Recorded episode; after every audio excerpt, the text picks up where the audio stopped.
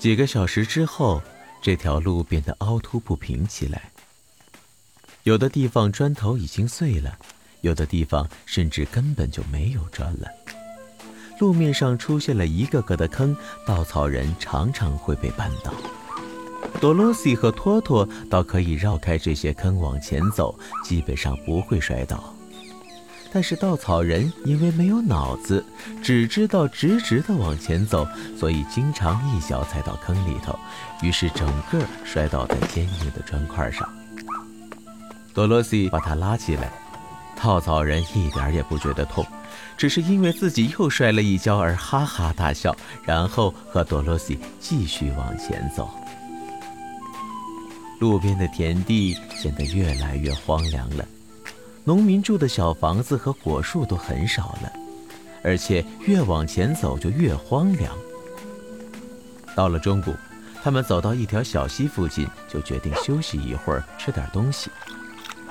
多罗西掀开盖在篮子上的方布，取了些面包出来，递了一块给稻草人，但是稻草人礼貌地拒绝了。我从来不会觉得饿。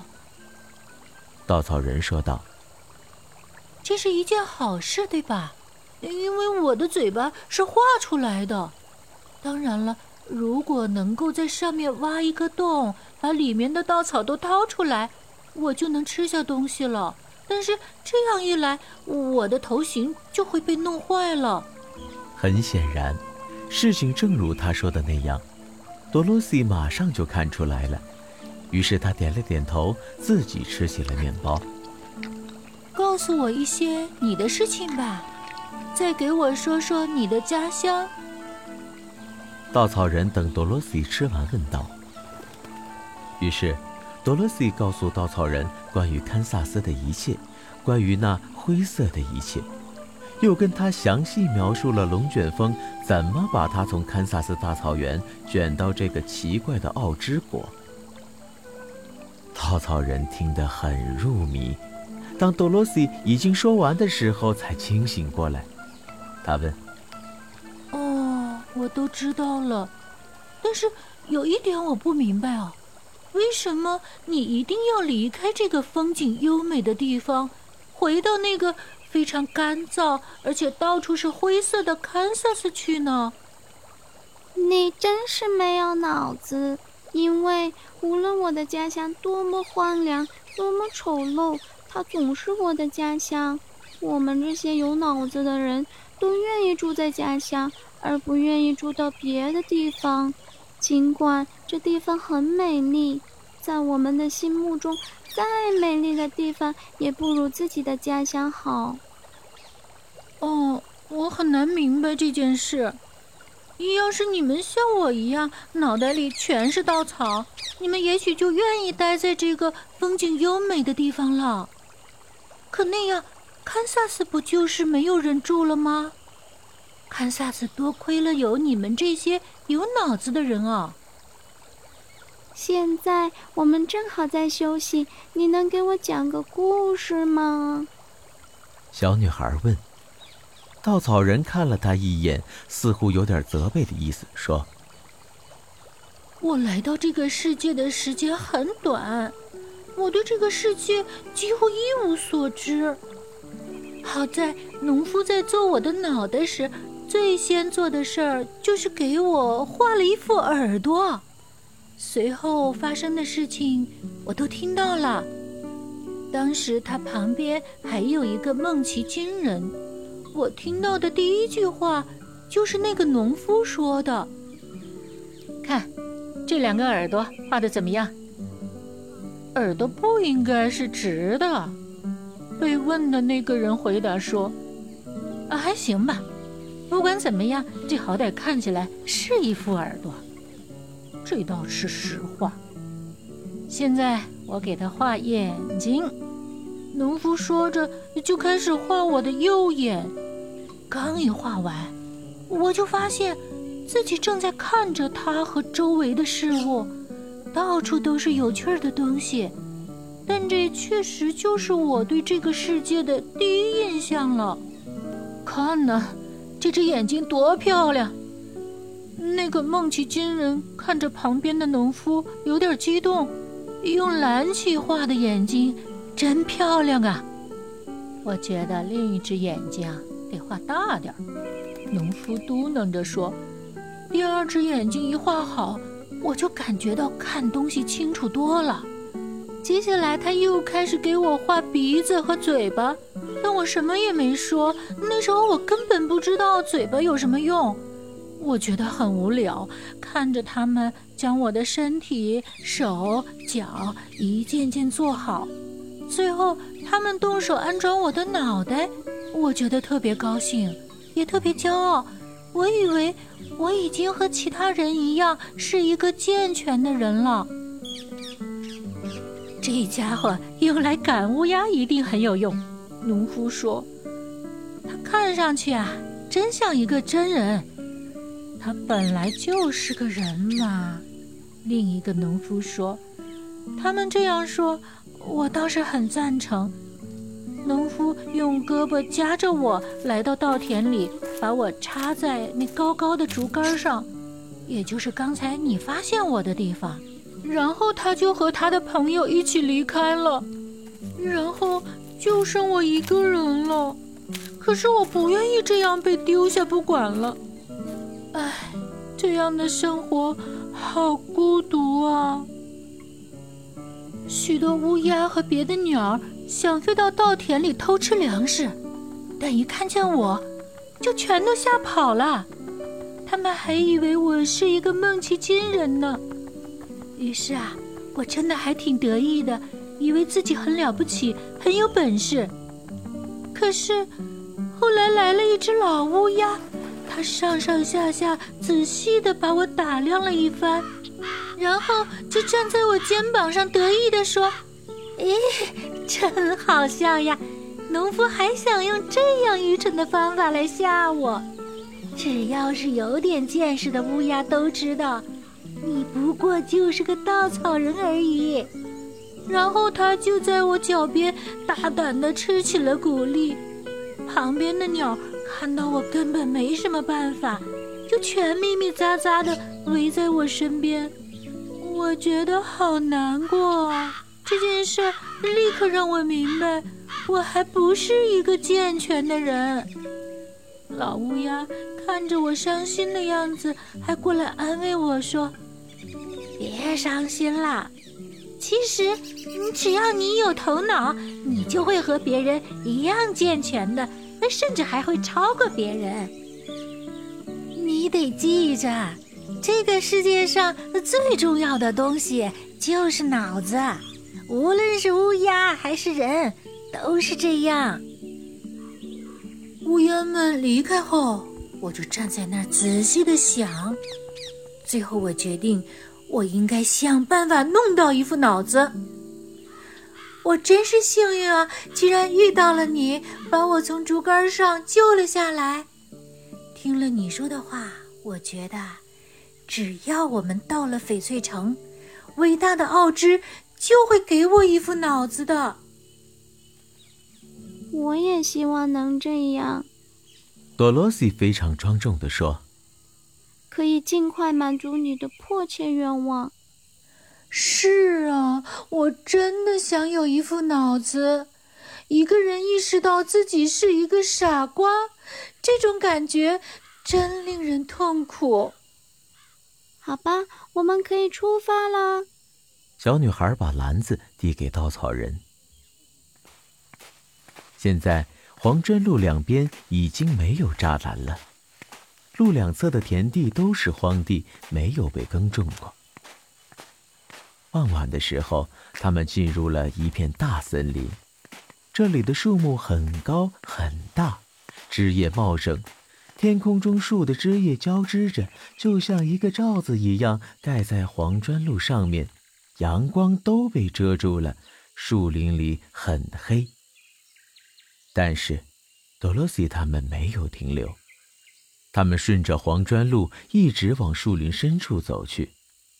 顺着这条路，就一定可以走出森林，因为翡翠城在这条路的尽头。我们只要顺着这条路往前走就是了。最后肯定能到达的。你说的谁都明白。所以呀，我也明白。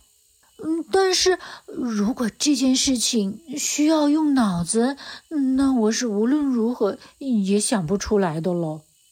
大概过了一个小时，林子里已经全黑了，在黑暗中，他们摸索着前进。多罗西是什么都看不见了，但托托和稻草人还能看见，因为狗在晚上也可以看见东西。而稻草人说，他在黑暗中和白天看得一样清楚。于是，多罗西就抓着稻草人的胳膊，这样才不会摔跤。假如你看见了房子或者别的可以过夜的地方，你一定要告诉我。晚上赶路真不好受。多罗西对稻草人说。不一会儿，稻草人就停了下来，看呐。前方路的右边有一座小木屋，是用粗粗的树干和树枝搭成的。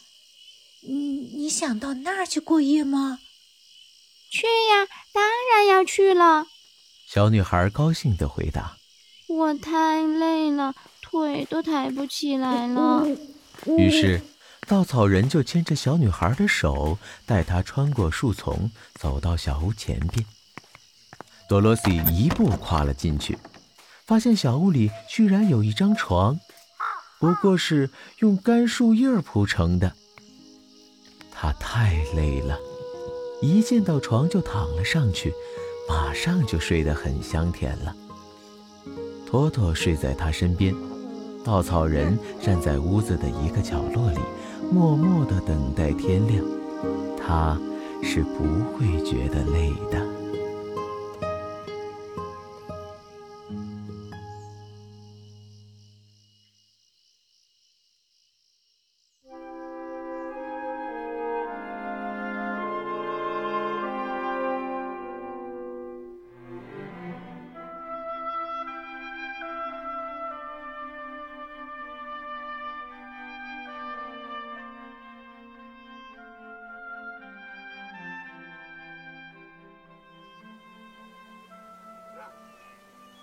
多罗西醒了，看见阳光透过树丛洒在地上。托托老早就出去了，在外边追小鸟。多罗西爬起来，看看周围，稻草人还是站在角落里等着他醒来。我们得先去找点水。他对稻草人说：“要水干什么呢？洗脸呀。”脸上全是土，多脏呀！再说还得喝，吃干面包很容易把嗓子堵住的。嗯，你们这些血肉身体真是麻烦。你们必须吃饭、睡觉、喝水，这多麻烦啊！稻草人想了想，很关心地说：“但是你们有一副脑子。”能思考，那不管怎么麻烦，还是划得来。于是，他们离开小木屋去找水。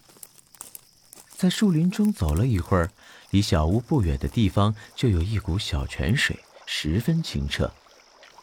多萝西用手捧了些水洗脸，梳理了头发，然后又拿出面包，就着清水吃了早餐。他发现。篮子里的面包越来越少了，幸亏稻草人是不用吃面包的，否则他们肯定要挨饿了，因为剩下的面包只能维持一天了。多萝西吃完了，捧了些清水漱了口，想回到黄砖路上继续前进。忽然，一个低低的呻吟声从附近传来，吓了他一跳。那是什么声音？他有点害怕。我也不知道，我们过去看看吧。稻草人说。这时又传来一声呻吟，这一下他们听出来了，这声音似乎是在背后。于是他们掉头朝树林里走了几步。这时多罗西发现树丛里有什么东西在阳光底下闪光。他就朝那个方向奔过去，突然又停住了脚步，发出一声惊叫。一棵大树已经被砍了半截儿，但还没有倒。旁边站着一个用铁皮做成的人，双手高举着一把斧头，他的脑袋、手脚都连接在他身上，但是他站在那儿纹丝不动，好像是个木头人一样。多罗西很惊喜，稻草人也很惊讶，嘴巴张得大大的。托托在旁边拼命叫着，还凶狠地咬了一口那个人的铁脚，但是把牙齿割痛了。请问，刚才是你在叫吗？多罗西问这个铁皮做的人。是的，是我。铁皮人回答他。这一年多来，我一直都是这样，但是，从没有人听见过，也没人来帮过我。那那我能帮你吗？多罗西关切地问道。这个可怜的人语气悲哀，他很感动。你去找些油来，在我身上各个关节部位都滴一点油。他们都生锈了，我根本动不了。只要在这些关节上滴一点油，我就可以动了。在我小屋的架子上可以找到一桶油。多罗西立刻跑回昨晚住的那个小屋，在铁皮人说的那个架子上，果真有一个油桶。他拎起它就跑了回来，急忙问：“你的关节在哪儿啊？”先朝我的脖子上滴一些油吧。”铁皮人说。多罗西就按照他的话，在他脖子上加了些油。但是脖子锈得太厉害了，加了油之后还是不能活动。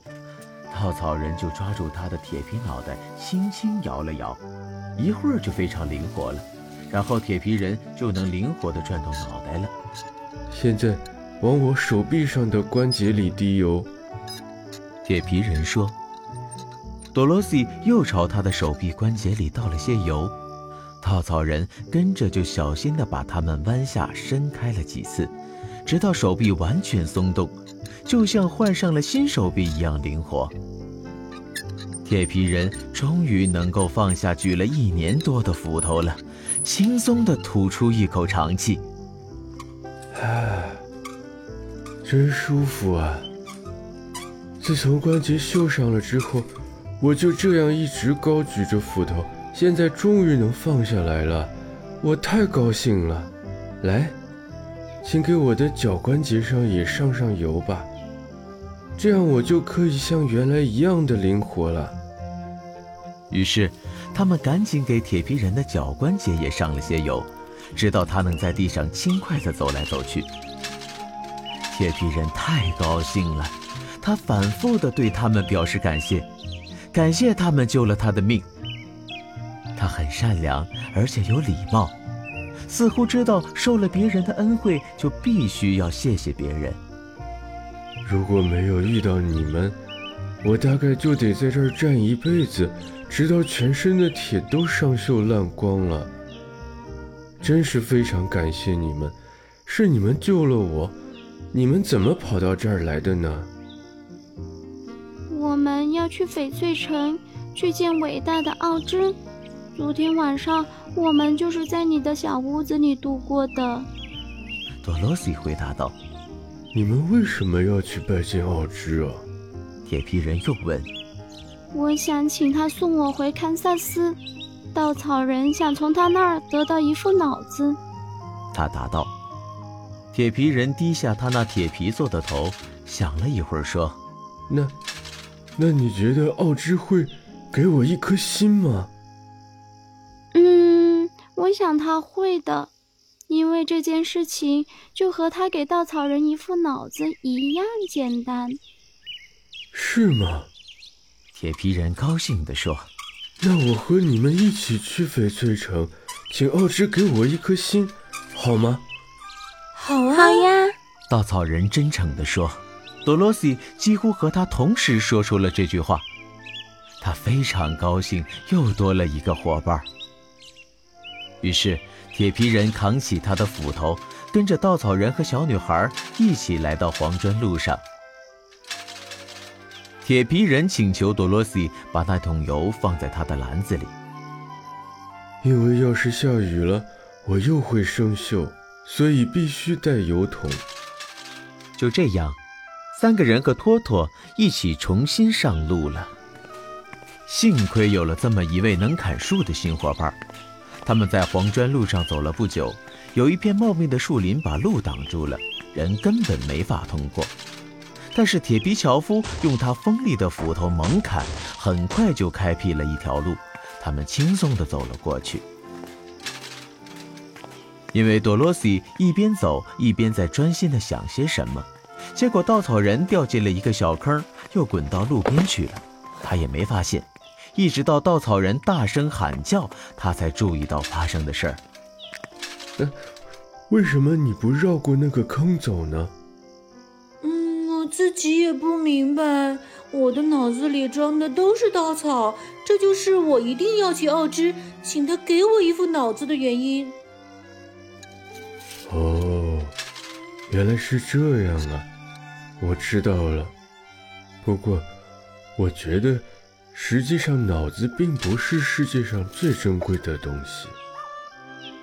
你有脑子吗？稻草人问。我没有。我的铁皮脑袋是空的，但是即使我有了一副脑子，我还是得需要一颗心。所以，如果奥芝让我在这两个中选一个，我宁愿选择一颗心。心，心是什么呀？稻草人很茫然。我把我的故事告诉你，你就会明白了。于是，在这段穿过森林的路途上，铁皮樵夫讲了这样的一个故事：我的父亲是个樵夫，他每天出去砍柴，然后把这些木柴换回钱来，养活我们全家。我长大之后也成了一名樵夫。父亲去世之后，我就留在妈妈身边服侍她。一直到她去世为止，然后我就决定要结婚了，这样我就不会觉得特别孤单了。我喜欢上了一个漂亮的孟奇金姑娘，我真的很爱她。